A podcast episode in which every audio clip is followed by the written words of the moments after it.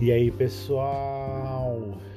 Boa noite a todos. Estou aqui na minha casa em Mogi das Cruzes às 22 horas, dia 2 de novembro, esse feriadão, para conversarmos um pouquinho sobre uh, um assunto ou um dos assuntos que vou estar tratando no meu workshop que eu vou estar realizando no dia 7 e 8 de novembro. Uh, um workshop online que vai se vai tratar sobre metodologias de ensino coletivo, uh, é, principalmente para formação de banda e orquestra. Tá? A gente vai falar sobre esse assunto e espero que vocês gostem.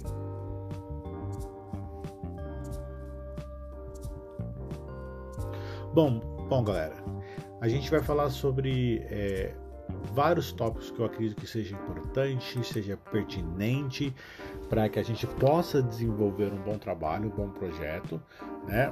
E hoje, e hoje especificamente, eu queria falar com vocês é, sobre é, planejamento, né? A importância do planejamento para que você possa desenvolver um projeto bacana, um projeto legal. Ah, é uma das coisas que eu mais tenho batido na tecla ultimamente é justamente a ideia de você pôr no papel o que você quer para qualquer atividade que você deseja fazer, né? Eu como eu trabalho com aulas, eu tenho que planejar as minhas aulas planejar os meus métodos, planejar as minhas metas, met, metas, metas não, né? As minhas metas e as ações que eu vou fazer para que eu consiga atingir as metas, tanto as minhas metas pessoais quanto as metas dos alunos e atender também as demandas do projeto, né?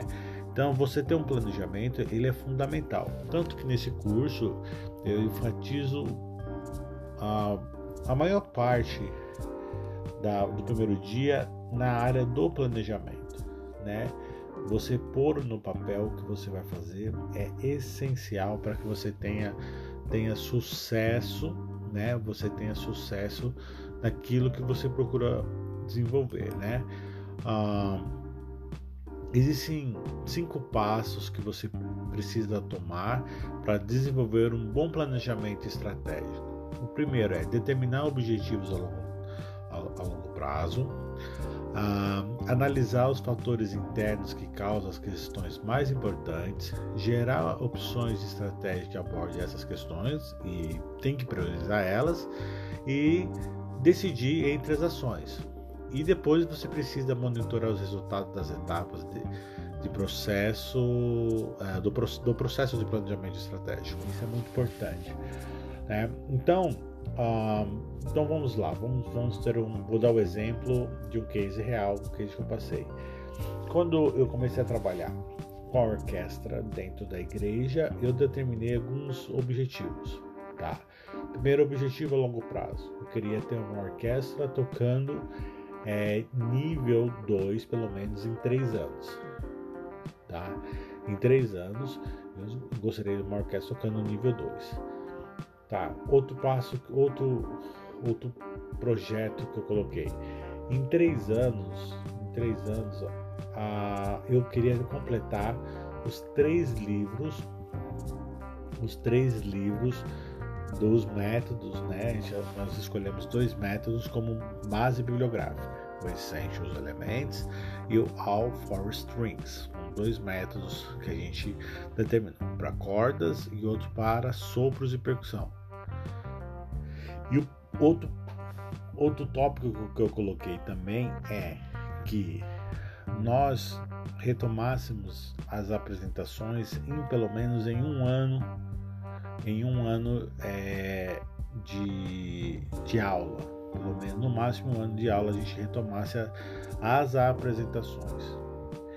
Bom, a gente teve que fazer uma análise né, dos fatores internos, é, que causavam algumas questões importantes, né? Por exemplo, a demanda da igreja, o número de músicos que tinham a capacidade ou não de tocar, né?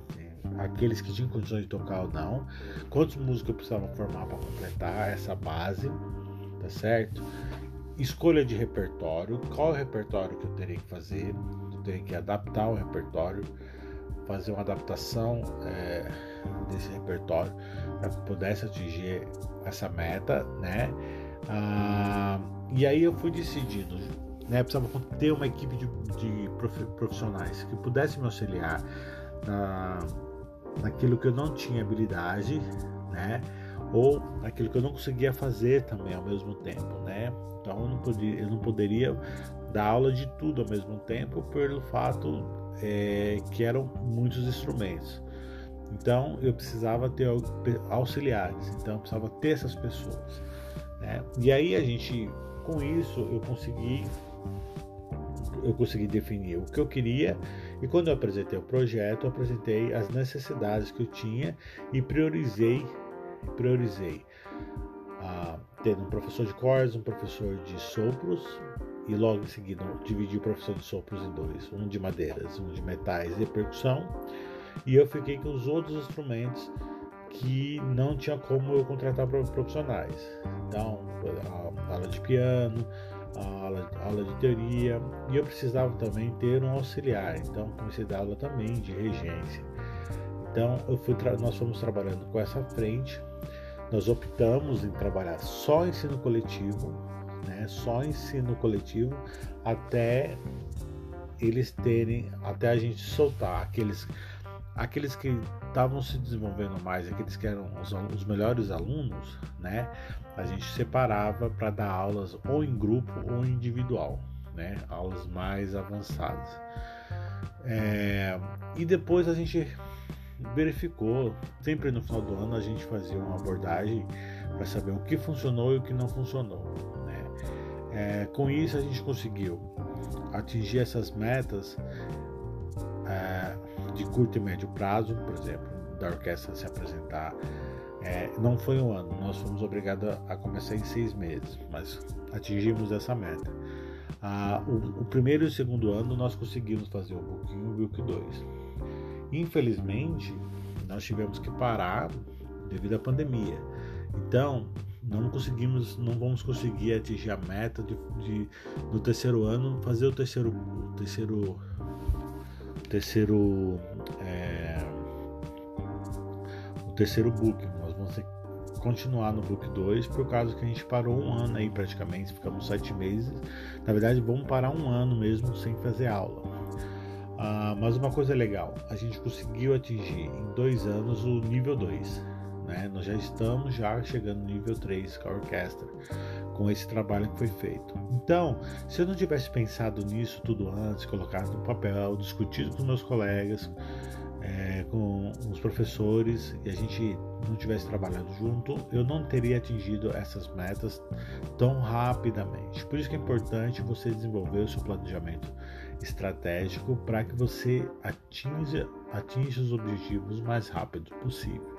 Então, fica aí um exemplo aí real, um exemplo de na prática de que a importância de você definir as metas de curto, médio e longo prazo e utilizar aí desses cinco passos aí da, do planejamento estratégico, tá bom? Muito obrigado, uma ótima semana para vocês e até o próximo podcast Fale com o Maestro.